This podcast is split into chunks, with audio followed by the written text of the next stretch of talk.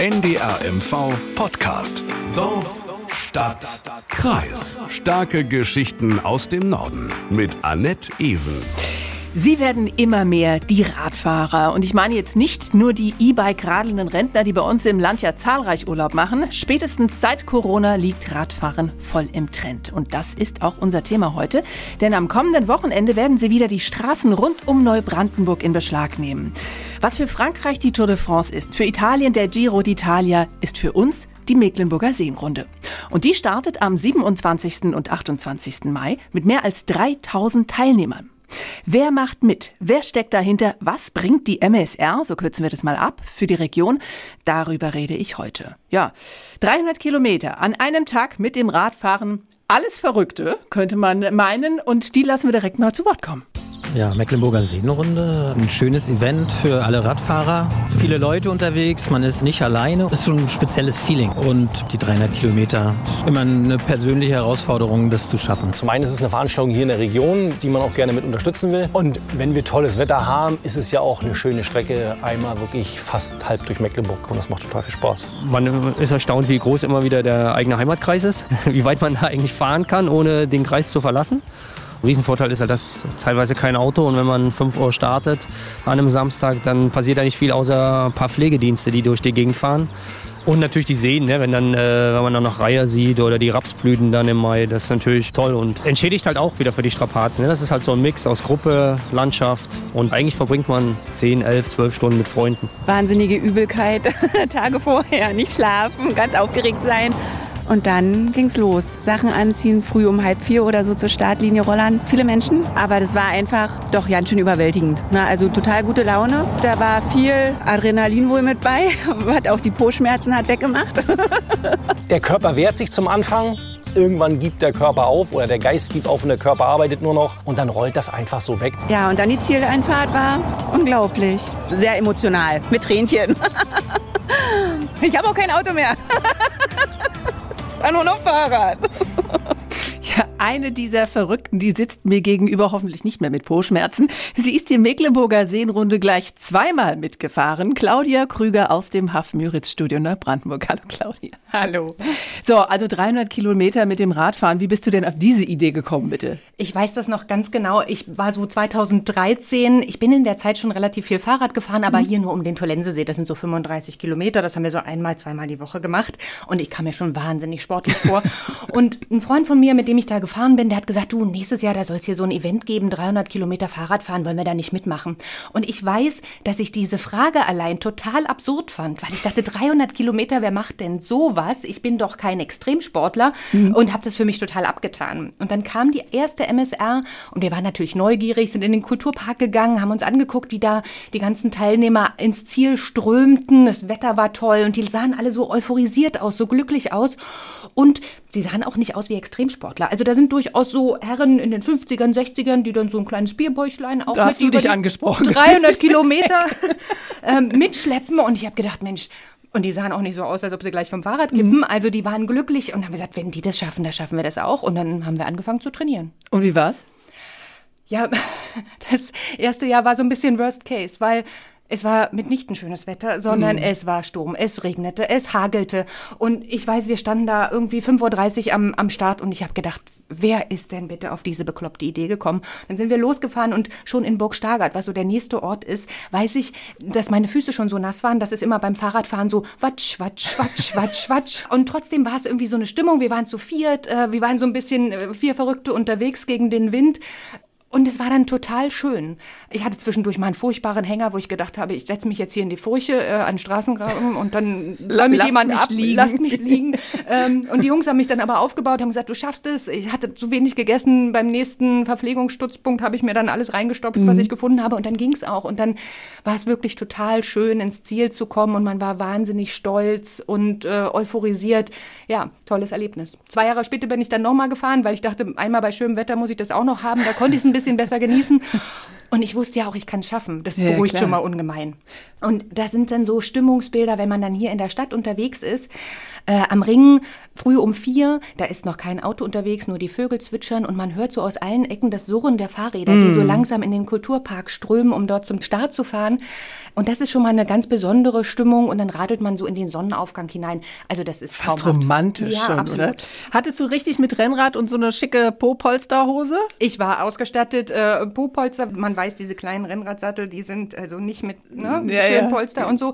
Also das ist äh, notwendig, obwohl das, der Po nicht so das Problem ist. Es ist eher so Nacken, Handgelenke und so. Der Po, wenn man trainiert, man soll ja so 1000 Kilometer vorher gefahren sein, Mhm. der hat sich dann daran gewöhnt. Aber so Nacken, Knie und so, das äh, ist Du lehnst ja die so, ganze Zeit drauf, ne? Auf Genau, eine blöde Haltung eigentlich auf dem Rennrad. Ne? Also ich kenne die Mecklenburger äh, Seenrunde nur passiv und zwar liegend. Die Strecke, die führt nämlich direkt äh, an unserem Schlafzimmer vorbei. Und ich finde das, wie du beschreibst, auch ein ganz tolles Geräusch über dieses Surren. Da liege ich da im Bett und im Idealfall ist es eine, eine, eine warme Sommernacht. Ein Zzz, zzz. Liegend aus dem Bett eine schöne Atmosphäre. Auch auf dem Fahrrad.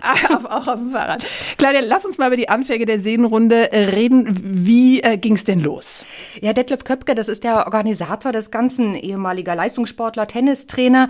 Der ist mal, weiß ich, 2012 gefragt worden, ob er die Vetternrunde mitfahren will. Vetternrunde ist quasi das große Vorbild für die äh, Mecklenburger Seenrunde. Ein schwedisches äh, Radevent, wo man auch 300 Kilometer fährt.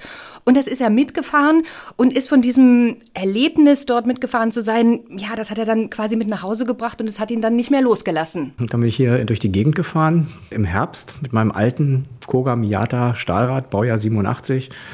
Habe die Natur hier entdeckt, habe gejubelt und dann habe ich angefangen zu gucken, gibt es sowas im, schon sowas ähnliches in Deutschland? Nein, gibt's nicht. Gibt es sowas in Holland? Nein. Also es gab es nur in Schweden. Und dann ist die Idee gereift und 2013 war ich dann beim Innenminister, damals Lorenz Caffier, habe ihm das erzählt und er meinte dann, dann fangen Sie mal an. Also, dann fangen Sie mal an, das hat er gemacht. Aber so ein großes Sportevent, das machst du ja nicht einfach so.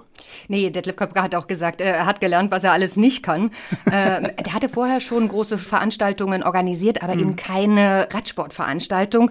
Das war schon außerhalb äh, seiner Komfortzone, wie er selber sagt. Ich bin halt irgendwie total naiv an manchen Stellen hingegangen und habe gesagt, sagen Sie mal, können Sie sich vorstellen, dass hier 2000 Fahrradfahrer bei Ihnen mal Stopp machen oder doch vielleicht auch 3000 und hier so ein, äh, ein Rast, eine Raststation ist. Und die haben dann ein bisschen überlegt und haben dann sehr schnell Ja gesagt und genauso habe ich das an vielen anderen Stellen gemacht. Das war ja sozusagen wie eine Seifenblase. Ich konnte mir das noch nicht so ganz vorstellen, aber ich habe das irgendwie transportiert und alle haben eigentlich Ja gesagt. Also mal eben, haben Sie mal Lust auf 2.000, 3.000 Radfahrer? Ich möchte mir das auch gar nicht vorstellen, wenn da so einer, ob man dann überlegt, ist er irre oder ist, ist, ein Wahnsinniger, muss einer sein. Also 2014 ging es dann los mit der ersten Seenrunde ähm, und in diesem Jahr also folglich die achte schon. Wie ist denn die Strecke? Wo wird denn lang gefahren? Neubrandenburger Kulturpark, hast du gesagt, ist ja der Startpunkt. Genau, dann- Start und Ziel ist Neubrandenburg. Dann fährt man erstmal so einen fiesen Anstieg, was auch der höchste, äh, fieseste eigentlich ist auf der Strecke hier in der Stadt. Da wird man noch von der Polizei begleitet. Dann geht's über Burg Stargard, Feldberg. Dann schlägt man so zwei Haken bis nach Neustrelitz. Dann schlängelt man sich so zwischen dem Useriner und dem großen Labussee durch bis nach Wesenberg. Dann einen großen Bogen rund um die Kleinenseenplatte bis runter nach Kano, also fast an die brandenburgische Grenze und dann wieder hoch nach Röbel, Malchow, durch die Nossentiner Heide bis nach Vollratshöhe und dann ist man quasi schon über die Hälfte, zwei Drittel hat man dann schon geschafft, dann über Schwinkendorf, Altschönau, Müllenhagen, Penzlin, Blankensee, Wulkenzien zurück nach Neubrandenburg. Dann hat man so 300 Kilometer hinter sich und 1500 Höhenmeter, das ist übersichtlich, weil Ja, ja, klar. Berge haben wir nicht so dolle. Aber schöne Strecke, ne? Absolut, man quert quasi einmal den ganz großen Bogen um die Müritz und die ganzen vielen Ja. kleinen Seen, über Felder, durch die Heide.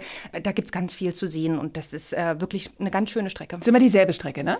Im Großen und Ganzen ist es die gleiche Strecke, aber sie wird natürlich immer so ein bisschen verändert. Im ersten Jahr kann ich mich erinnern, da waren so einige Radfahrer geschockt, weil da war die erste MSR war nämlich 320 oder also deutlich drüber. Ja. Und äh, so ein Radfahrer hat ja so einen kleinen Bordcomputer und sieht dann 300 Kilometer sind um und wenn man dann ein Schild sieht, noch 20 Kilometer, dann denkt man sich auch, oh Gott, oh Gott, oh? Gott. ähm, Aber es ist ja auch nicht so einfach, einen Rundkurs zu konzipieren, Ja, der genau klar. 300 Ja, Kilometer klar. lang ist. Insofern gibt es immer so kleine Veränderungen, auch weil man ja irgendwo eine Baustelle ist, Mhm. ein Bahnübergang gesperrt oder weil zu viel Kopfsteinpflaster im Weg ist, wo man dann nochmal einen anderen Schlenker machen muss. Wer fährt denn alles mit? Wie ist das Teilnehmerfeld?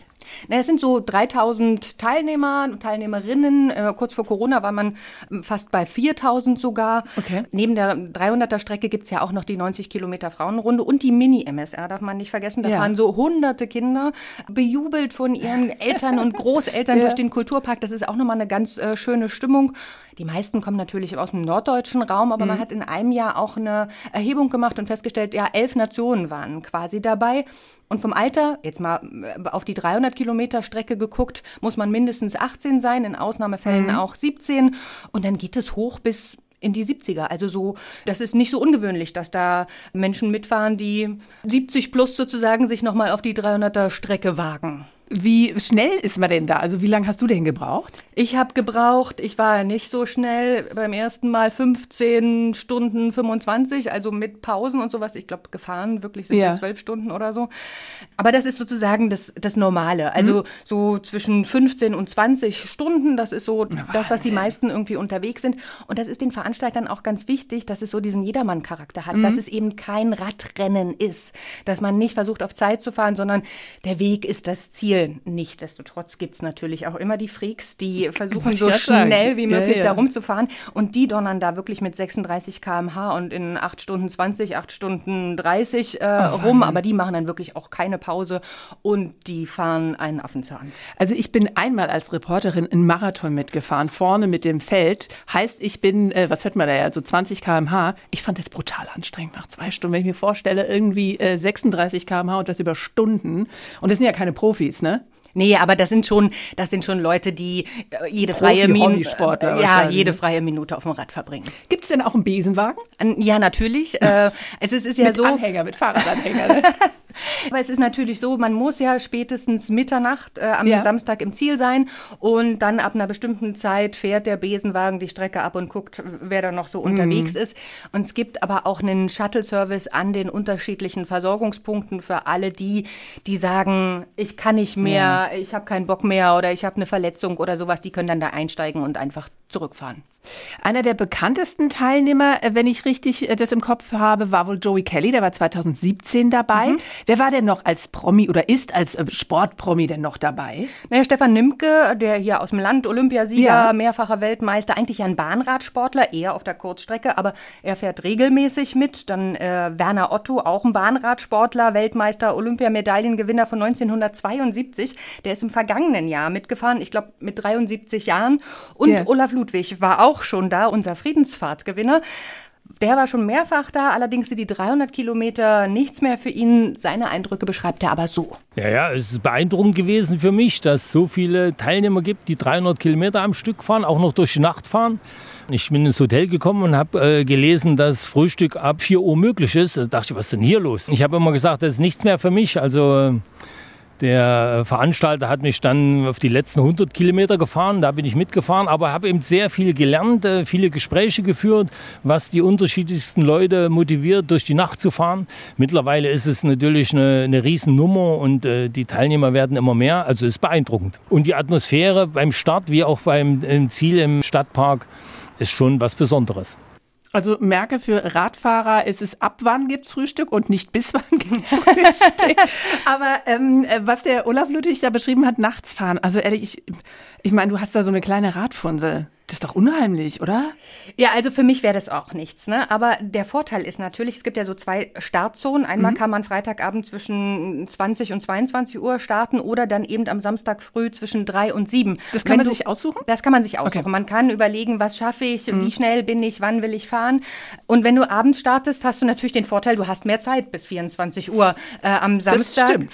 Aber für mich wäre das nichts. Ich hätte auch zu viel Schiss, da in, in der Dunkelheit zu fahren, obwohl natürlich eine gute Beleuchtung ist vorgeschrieben, genauso wie ein Helm. Aber viele kommen auch gerade deswegen, weil sie eben hier nachts so ein Event fahren können, sagt jedenfalls der Veranstalter Detlef Köpke. Es ist ein besonderes Erlebnis. Also wer einmal nachts gefahren ist, es ist ein Moment, wo man wirklich für sich alleine ist, wo man so in die Stille geht, wo es meditativ ist. Und das ist selbst für erfahrene Radfahrer, die dann sagen, nee, das möchte ich auch mal so erleben, das ist was Besonderes, ja, dass man dann auch natürlich mal dem ein oder anderen Tier oder dass man die Natur riecht, anstatt sie zu sehen. Und man ist noch viel, viel schneller und noch mehr mit sich selbst, ja, als man dann durch die Ablenkung, durch Verkehr und was dann sich so alles zeigt, sondern es ist halt mehr, mehr auf andere Sinne angewiesen, aufs Hören und aufs Riechen. Und das ist schon was Besonderes, ja. Und das macht letztendlich auch für einige zumindest den, den großen Reiz aus. Manche fahren auch nur fünf Stunden, legen sich schlafen und fahren das, das Rad, die Radveranstaltung dann nach, am nächsten Tag zu Ende. Und die wenigsten fahren ja auch alleine, ne? muss man ja auch sagen. Meistens ist man ja mit einer Gruppe wie du auch, ne? Ja, dass ja. man da nicht alleine durch die Nacht fährt. Natürlich, oder man sucht sich dann auch jemanden. Genau. Also es äh, finden sich auch auf der Strecke dann immer wieder so Gruppen zusammen, die ungefähr eine gleiche Geschwindigkeit Mhm. haben. Das ist dann auch ganz schön. Dann macht man auch mal einen Plausch oder man trifft die, die gleichen Gruppen immer wieder. Also da finden sich schon Man die kennt Menschen. sich nach 300 genau. Kilometern. Wie viele Frauen fahren denn mit? Ja, dieser Frauenanteil, der steigt und steigt tatsächlich. Es ist ja grundsätzlich so, dass sowieso ganz viele durch die Seenrunde das Fahrradfahren hier in der Region für sich entdeckt Ja. haben. Die haben gesagt, ja, äh, da möchte man mal mitfahren, hat man damit angefangen. Aber auch der Frauenanteil steigt. In diesem Jahr sind schon knapp 500 Frauen angemeldet auf der 300er Strecke. Das sind so 18 Prozent. Man will eigentlich so zu 20 Prozent das Ziel. Aber angefangen hat man mal mit 10 Prozent. Und man darf nicht vergessen, es gibt ja auch noch die Frauenrunde. Ne? Das sind die 90 Kilometer. Äh, auch da gibt es in diesem Jahr schon 500 Anmeldungen. Und das ist auch wieder, wieder was ganz Spezielles. Da sind eben nur Frauen unterwegs. Da sieht man wirklich große Gruppen von Frauen, die sich zusammentun, die da ihren Spaß haben, die unterwegs sind und eben vielleicht auch nicht so das so sportiv nehmen, sondern die wirklich mit ihrem Körbchenfahrrad die 90 Kilometer fahren und äh, sich einen Gaudi draus machen. Aber da muss ich noch mal was sagen. Diese Frauenrunde, äh, also da regt sich meine feministische Ader. Also ganz ehrlich, Frauenparkplatz verstehe ich, aber Frauenrunde, als ob die nicht die 300 Kilometer schaffen. Andersrum gesehen, sind den Männern die, die 90 zu wenig? Also, Naja, man hat das wohl am Anfang auch wirklich diskutiert. Frauenrunde, kann man das machen und so. Aber laut Detlef Köpke ist es auch so gewünscht, dass die Frauen sagen, ja, das ist so, das ist so unsers. Das ist so, da können wir als Frauengruppe unterwegs sein, unseren Spaß haben. Und da ist jetzt vielleicht nicht so ein vom Ehrgeiz zerfressener Mann, der sagt, los Schatz, jetzt noch mal ein bisschen schneller oder sowas, sondern die haben so ihr eigenes Ding. Und 90 Kilometer zu popelig für die Männer, ja, auf keinen Fall. Ne? Also es gibt durchaus sehr viele Männer, die da gerne die 90 Kilometer mal mitfahren wollen würden. Aber ist eben nur für Frauen. Da ist man sehr strikt und Ja. sagt, nee. Und das hat in der Vergangenheit schon dazu geführt, dass sich der eine oder andere Herrenkleidchen übergeworfen hat, äh, sich verkleidet hat und so das Ding mitgefahren ist. also der, das ging dann durch. Das ging dann durch. Da hat man gesagt, mit einem Augenzwinkern, wer sich die Perücke aufsetzt und ein so Kleidchen da, da gucken wir dann nicht so genau hin. Also es gibt äh, die 90 und die 300 Kilometer. Ähm, da liegt ja aber schon eine Menge dazwischen. Gibt es auch ein Mittelding? Das ist von vielen gewünscht und immer wieder kommt die Frage wohl, kann man nicht eine 150 Kilometer Strecke oder ähnliches anbieten? Aber die Veranstalter sagen, das ist uns jetzt noch äh, zu viel. Das schaffen wir rein organisatorisch noch nicht, ist aber durchaus angedacht. 300 Kilometer, die hast du ja auch nicht einfach so aus dem Hut gezaubert, du hast ja auch trainiert. Schafft man das, wenn man so halb sportlich Na- ist? Naja, für mich war das ja auch nicht vorstellbar, dass das gehen kann. Und ich habe es auch geschafft und man muss sich vorbereiten. Und Detlef Köpke, der sagt Folgendes dazu. Das ist eine mentale Schwelle. Das kann jeder. Das kann wirklich jeder Mensch. Ja? Jeder, auch, auch ein kranker Mensch kann das. Und bei 300 Kilometern kommt man nicht drum rum, dass man sich wirklich vorbereitet. Und diesen Eingriff in das normale Leben, das macht die Mecklenburger Seenrunde. Ja? Man tut dann halt ganz oft was für sich, indem man rausgeht in die Natur, sich mit Freunden verabredet und trainiert und trainiert, um dann irgendwann das zu schaffen. Und das ist so wie ja, Emil Zatopek, willst du, willst du laufen, dann lauf zehn Kilometer, aber wenn du dein Leben verändern willst, läufst du einen Marathon. Und genau das Gleiche auf der Ebene ist im Prinzip die MSR, weil es greift halt in das Leben und es macht dann wiederum glücklich, weil man dann jedes Mal merkt, ey, ich habe was für mich getan. Also Fahrradfahren macht glücklich, sagt Absolut. Detlef Köpke. Und wenn Sie jetzt noch ein bisschen mehr Motivationshilfe brauchen, wir haben mal ein paar Fakten zum Radfahren zusammengetragen. Radfahren ist gesund. Laut einer WHO-Studie senken Fahrradfahrerinnen und Fahrradfahrer beispielsweise das Risiko eines Herzinfarktes um bis zu 50 Prozent. Dazu reicht schon eine tägliche Strecke von viereinhalb Kilometern. Radfahren steigert auch das allgemeine Wohlbefinden. Durch die Bewegung an der frischen Luft und in der Natur wird Stress abgebaut und Endorphine, also Glückshormone, werden freigesetzt. Deswegen sieht nach einer Radtour die Welt auch wieder rosig aus. Radfahren ist gut für die Umwelt. Pendlerinnen und Pendler, die täglich einen Arbeitsweg von 5 Kilometern mit dem Rad zurücklegen, können bei einem Benzinverbrauch von 7 Litern auf 100 Kilometern ganze 340 Kilogramm CO2 pro Jahr einsparen. Bei einem Dieselfahrzeug kommen sie sogar auf 385 Kilogramm. Das sind 4,3 bzw. 4,87 Prozent der jährlichen Pro-Kopf-Emissionen. Beim Parken gibt es auch kein Problem mehr. Zwölf normale Fahrräder passen in eine einzige Parklücke. Radfahren ist in. Nach Angaben des Verbandes Zweiradindustrie gibt es in Deutschland derzeit 81 Millionen Fahrräder, so viele wie nie zuvor. Vor allem der Absatz von E-Bikes ist in den vergangenen Jahren deutlich gestiegen. Und noch was zum Staunen. Der österreichische Radprofi Christoph Strasser stellte 2021 einen neuen Weltrekord auf. Innerhalb von 24 Stunden legte er mit dem Fahrrad eine Strecke von 1026 Kilometern zurück, so weit etwa wie von Stralsund nach Innsbruck. Seine Durchschnittsgeschwindigkeit betrug dabei 42,75 Kilometer pro Stunde. Und zum Schluss noch was zum Schmunzeln. Im 19. Jahrhundert warnten Wissenschaftler vor zu viel Radfahren. Aufgrund der Zentripedalkraft, so die Auffassung damals, könnte der Fahrtwind unter Umständen das Gesicht verzerren und verformen. Bislang sind allerdings keine Fälle bekannt, in denen das Fahrradgesicht tatsächlich eingetreten ist. Das habe ich auch noch nicht gehört. Radiogesicht kenne ich, aber Fahrradgesicht nicht. Okay, also 3000 Teilnehmer mit ohne Fahrradgesicht, wie wir jetzt gelernt haben, die bringen ja dann vielleicht auch noch jemanden mit oder zwei sogar. Wie funktioniert denn das in der Region? Also wie und wo kommen die ganzen Leute denn unter? Naja, Hotels und Pensionen in Neubrandenburg und so im Umkreis von 25 Kilometern, die sind alle voll an ja. diesem Wochenende. Da ist nicht ein Zimmer mehr zu finden. Und da profitiert die Region natürlich mhm. auch. Das hat mir auch der Tourismusverband der Mecklenburgischen Seenplatte bestätigt, weil das hat natürlich einen großen Imagefaktor. Ja, da der eine oder andere bleibt vielleicht ein bisschen länger oder kommt ein bisschen früher oder der kommt später nochmal wieder, weil er gesehen hat, wie mhm. schön es hier ist oder erzählt zu Hause, wie toll die Seenplatte ist und motiviert andere herzukommen. Und was die Unterbringung angeht, ähm, da hat man über die die Zeit dann so ein ganzes Netzwerk aufgebaut. Da werden zum Beispiel äh, Turnhallen freigeräumt, dass die Leute da schlafen können. Ja, ja. Und es gibt auch eine ganze Menge Privatleute, die Unterkünfte zur Verfügung stellen, erzählt der Veranstalter Detlef Köpke. Es ist mittlerweile ein ganzes Netzwerk entstanden an Menschen, die genauso zur MSR dazugehören, aus der Region, indem sie einfach bis dahin ihr sogar ihr Haus räumen und zehn Leuten dort die Möglichkeit geben, in dem Haus zu übernachten in der MSR-Zeit. Manche haben wirkliche Freundschaften geschlossen. Da kommen immer die gleichen Leute aus Schweden hm. nach Broda und man besucht sich mittlerweile. Also es ist quasi so ein wirkliches Begegnung, ein Austausch entstanden.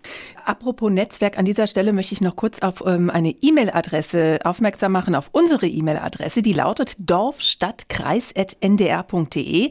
Da können Sie zum einen Ihre Meinung sagen, was Ihnen gefällt oder eben auch nicht gefällt. Zum anderen können Sie Ihre Themenvorschläge loswerden. Also wenn es ein Thema gibt, wo Sie sagen, das möchten Sie unbedingt mal hier hören, dann schreiben Sie uns sehr gerne eine E-Mail.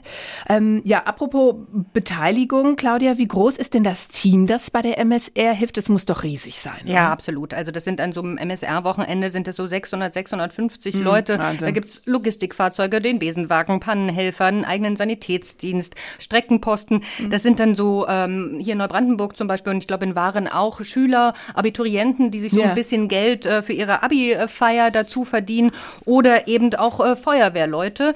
Doreen Pesch zum Beispiel, die ist Gemeindewehrführerin in Blankensee, die ist mit ihrer Truppe schon seit vielen Jahren dabei und schlägt sich bei Wind und Wetter die Nächte für die Radfahrer um die Ohren. So gegen 22 Uhr bauen die da immer ihren Streckenposten auf, so bis den nächsten Tag 14, 15 Uhr mit ein paar Stunden Pause in der Nacht. So beschreibt es jedenfalls Doreen Pesch. Ja, es ist immer eine ganz äh, lustige Runde eigentlich. Wir machen das ja immer auf der Kreuzung im Blankensee. Und das ist immer mit ganz vielen Leuten, die sich dort dann anschließen Und es ist immer wie so ein kleines Volksfest. Ja, man zeigt ihnen halt den Weg, wo sie lang sollen dann. Und äh, manchmal entstehen auch noch kleine Gespräche oder so. Einer hält nochmal an, dann wird nochmal ein bisschen geplaudert. Und ja, ist immer eine ganz nette Sache. Auch wenn die Nacht immer sehr kurz ist dann. Der Grill steht immer daneben. Also Doreen Pesch haben wir gerade gehört, die brät auch noch äh, mitten in der Nacht eine Bratwurst. Ähm, aber es gehört ein bisschen mehr dazu. Ne? Es gibt ja noch diese großen Versorgungsdepots. Ja, die braucht man unbedingt, weil man muss ja, man schleppt natürlich dann auf seinem Rennrad nicht noch ein Rucksäckchen mit Ver äh, Verpflegung mit sich rum. Also alle 40 Kilometer mhm. gibt es dann so eine Versorgungsstation, da gibt es Essen und Trinken, eine Massage vielleicht oder auch einen Fahrradmechaniker und eben diesen Shuttlebus, der einen dann zur Not auch wieder zurückbringt. Eines der größten Depots ist in Altschönau, so auf dem letzten Drittel. Das wird betrieben von einem Ehepaar, Michaela und Axel Maiweg. Das sind Landwirte. Ja. Da kommen also im Mai immer die Trecker raus aus der Halle und nach und nach 3000 Radfahrer, Buffettische und Massage liegen äh, rein. Und wie das abläuft, was da geleistet wird, das erklärt Axel Maiweg am besten mal selbst samstags nachts um zwei, drei Uhr sowas um den Dreh beginnen dann die Vorbereitungen. Dann kommen dann die ersten drei, vier Helfer. Bei uns ist es ja doch ein bisschen arbeitsintensiver, weil wir ja frischen Obstsalat schnibbeln. Ja, dann kommen so um fünf die ersten, aber morgens ist das dann immer noch relativ entspannt. So richtig los geht es dann ab 10, 11, wo dann wirklich die Massen dann auch kommen, die großen Massen. Da sind wir natürlich dann auch mit 10, 12 Helfern zugange. Die einen äh, schmieren Stullen, die anderen schnibbeln Obst, die anderen kochen Kaffee, füllen Salzstangen auf und, und, und. Dann wird es auch stressig. Und dann ist man dann um 19 Uhr, äh, schließt dann unser Depot und dann sind wir auch platt. Also ich bin schon platt, wenn ich für vier Personen Obstsalat schnitte, aber für 3000? Ja, das ist die Besonderheit da an der Station. Die bestehen darauf, der Obstsalat, der muss Ach, frisch Wahnsinn. geschnippelt werden und dann geht er auch weg, wenn man sich das mal vorstellt, weil du sagst, das Schnippeln. Ne? In diesem Jahr hat er mir erzählt, haben sie 90 Millionen, 150 Kilo Bananen, 200 äh, Kilo Orangen oh bestellt. Gott. Also allein an diesem einen Depot. Ja, also Claudia, wenn ich das höre, also es gibt Streckenposten, es wird massiert, es gibt einen Sanitätsdienst, frisch geschnippelter Obstsalat für 3000 Mann. Was kostet eine Teilnahme bei der Mecklenburger Seenrunde? Also die Frauenrunde, die kostet bei der Anmeldung vor Ort so 79 Euro. Wer sich früher anmeldet, kann bis zu 15 mhm. Euro sparen. Bei den 300 Kilometern sind es bei der Anmeldung vor Ort 189 Euro. Ach. Auch da gibt es so Frühbucherrabatte, wo man 35 Euro sparen kann. Ja, und um diese Kosten gibt es immer wieder auch Diskussionen. Mhm. Das ist schon deutlich teurer als andere Rennen, ähnliche Rennen. Der Spreewaldmarathon zum Beispiel, da werden so 200 Kilometer gefahren. Der ist mit 45 Euro deutlich günstiger. Oh ja. mhm. Veranstalter Detlef Köpke erklärt das so. Die Kosten entstehen halt auch natürlich, dass wir die Helfer entschädigen. Wir haben eine eigene Leitstelle, die mit fünf Leuten besetzt ist. Wir haben unseren eigenen Rettungsdienst, der die ganze Zeit über voll im Einsatz ist. Das sind also 15 oder 18 KTWs und RTWs, die halt stationär geparkt sind. Also es ist eine eigene, also sozusagen unsere eigene Logistik. Und die Kosten summieren sich dann. Es ist ja sozusagen der, der gesamte Service wird über 28 Stunden geboten. Das heißt, wenn ich jetzt zum Beispiel eine andere Veranstaltung, jede andere Veranstaltung kann man genau sagen, es wird ein Massenstart gemacht und dann können halt 1000 Radfahrer sind ungefähr zwei Stunden später an dem nächsten Depot und nach vier Stunden sind die auch dort wieder weg. Bei uns sind Depots 19 Stunden zum Teil offen. Da sind halt dann so bis zu 30 Leuten vor Ort, die dann Essen, Trinken, Massage und so weiter anbieten. Das ist, kann man nicht vergleichen. Wenn wir gerade über Kosten reden, ich erinnere mich in der Corona-Zeit, da gab es ja auch Diskussionen um die Startgebühr. Darüber haben wir ja auch äh, bei NDR1 Radio MV und im Nordmagazin berichtet. Das fing mit einer etwas unglücklichen E-Mail an, ne? Ja, das war 2020. Da musste ja die MSR ausfallen. Tausende Menschen waren aber schon angemeldet, hatten also auch schon bezahlt. Das heißt, sie hätten eigentlich die Startgelder zurückbekommen äh, müssen. Ja. Und dann gab es diese Mail vom Veranstalter, die da, naja, mal zusammengefasst so ungefähr so klang, entweder ihr verzichtet auf zwei Drittel des Startgeldes oder die MSR muss Insolvenz anmelden. Da gab es schon sehr Schwierig. viel Unmut, weil mhm. gerade in dieser Zeit, du erinnerst dich, alle wussten nicht so richtig, Corona, wo bringt uns das wirtschaftlich mhm. hin? Und dann zu sagen, man verzichtet auf so viel Geld, das ähm, hat schon einige Leute sehr aufgebracht. Im Gespräch mit Detlef Kopke habe ich gemerkt, das ist schon auch immer noch ein sensibles Thema. Der hat da viel Kritik einstecken müssen, da gab es viel Diskussion, musste ich, ja. sehr viele Einzelgespräche führen. Im Endeffekt gab es dann die Möglichkeit, dass man sich das aussuchen konnte. Jeder Einzelne konnte dann abstimmen und sagen, ja, ich möchte entweder mein ganzes Geld zurück oder ich möchte einen Teil spenden oder alles spenden. Und das haben dann auch ähm, eine ganze Menge Leute getan, gesagt, hier behaltet das Geld, ja. um sicherzustellen, dass es die MSR noch weiter gibt. Heute sagt Detlef Köpke dazu Folgendes war absolut die, die beste Entscheidung, die wir treffen können. Denn ohne diese, diese, die, den Mut zu haben, darum zu bitten, dass es dass, dass also es von allen getragen wird, gäbe es die MSR nicht mehr. Ist vielleicht auch ein bisschen aus der Verzweiflung geboren, dann so eine, so eine unglückliche E-Mail, ne? Ich, ich glaube, das war so ein bisschen, alle waren angefasst, ähm, man wusste nicht, wie geht man ja, mit der Situation um. Äh, er sagt, er hat halt im Vorfeld auch schon äh, sehr viele Kosten. Dass man das dann so formuliert hat, ich würde sagen, es war ein Kommunikationsfehler mhm. oder man hätte halt von vornherein noch mehr die Wahlmöglichkeit äh, herausstellen können. Ja. Ähm, und das war durchaus nicht glücklich in der Kommunikation. Aber sie hat überlebt, die MSR, da freuen wir uns drüber. Im letzten Jahr wurde sie verlegt auf den Herbst. In diesem Jahr wird sie nun wieder ganz regulär Ende Mai gefahren. Also ich denke, da freuen sich auch viele drauf in der Region, auch diejenigen, die nicht auf dem Sattel sitzen. Mhm. Chemnitz, ein kleiner Ort hier in der Nähe von Neubrandenburg. Du hast mir gesagt, wir müssen unbedingt über Chemnitz reden. Warum? Chemnitz ist einfach der Ort mit der besten Stimmung. Das ist so wenige Kilometer vom Ziel. Und da sitzen die Leute wirklich, man hat das Gefühl, das ganze Dorf hat sich irgendwie verabredet. Ja. Die sitzen mit ihren Campingstühlen, mit ihrem Grill mit einer Trommel am, an der Straße und jubeln einen zu und feuern einen an. Das ist wirklich ein ganz schönes Gefühl. Das gibt einen dann nochmal für die letzten Kilometer so einen richtig äh, schönen Schub. Und mhm. auch der Veranstalter äh, ist natürlich immer wieder begeistert davon, sagt aber, die schönsten Momente, die finden für ihn immer in der Zieleinfahrt statt. 300 Kilometer kann sich ja tatsächlich, wer das zum ersten Mal macht, keiner wirklich vorstellen. Und dass es dann doch machbar ist, das produziert Freudentränen ja, oder Erleichterungstränen, also Glücksgefühle, wenn man sich ins Ziel stellt und guckt, welche Menschen reinkommen, mit welchem, ja, was dann bei denen emotional abgeht. Das ist alles wert, sich dafür anzustrengen. Also in der Vorbereitung für den Einzelnen, aber auch für uns sind, sind das Momente, wo, ja, die einfach toll sind, ja.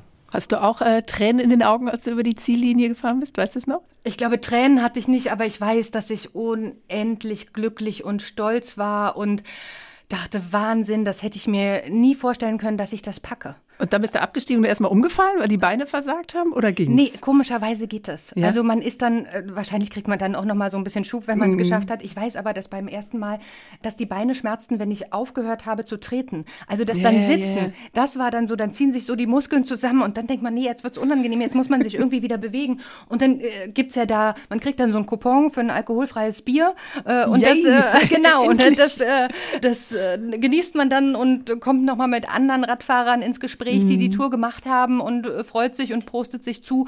Das ist äh, wirklich ein schöner Moment.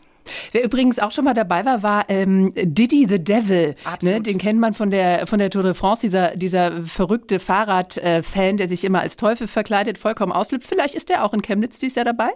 Wir werden es sehen. Am kommenden Wochenende ist es soweit, mit oder ohne Diddy im Kulturpark in Neubrandenburg. Da startet die Mecklenburger Seenrunde. Ja, vielleicht haben Sie ja auch ein bisschen Lust bekommen auf Radsport, wenn nicht ähm, aktiv, dann doch wenigstens passiv. 300 Kilometer mit ein bisschen Training für jeden zu schaffen, haben wir gehört. Bist du dabei wieder? Nee, ich äh, setze aus. Ich habe das jetzt zweimal gemacht. Ich weiß, ich kann es. Ich, ich gucke zu. Genau. Sagt eine, die sich auskennt mit der Mecklenburger Seenrunde privat und auch beruflich, wie wir gehört haben, Claudia Krüger aus dem Hafenmüritz-Studio Neubrandenburg. Vielen Dank. Ich danke dir. Ja, bevor ich Sie ins Training verabschiede, da habe ich noch eine Podcast-Empfehlung von NDRMV für Sie. Akte Nord Stream 2, Gas, Geld und Geheimnisse. Da haben unsere Kollegen Annalu Beckmann und Michael Klingemann den Krimi rund um die Gaspipeline zusammengetragen. Es geht um Scheinfirmen, mögliche Spionage und Verstrickungen von Politikern. Auf jeden Fall Stoff für einen Politthriller oder eben einen Podcast. Und damit verabschiede ich mich. Mein Name ist Annette Even. NDR MV Podcast. Dorf Stadt, Kreis. In der kostenlosen NDR MV App und in der ARD Audiothek.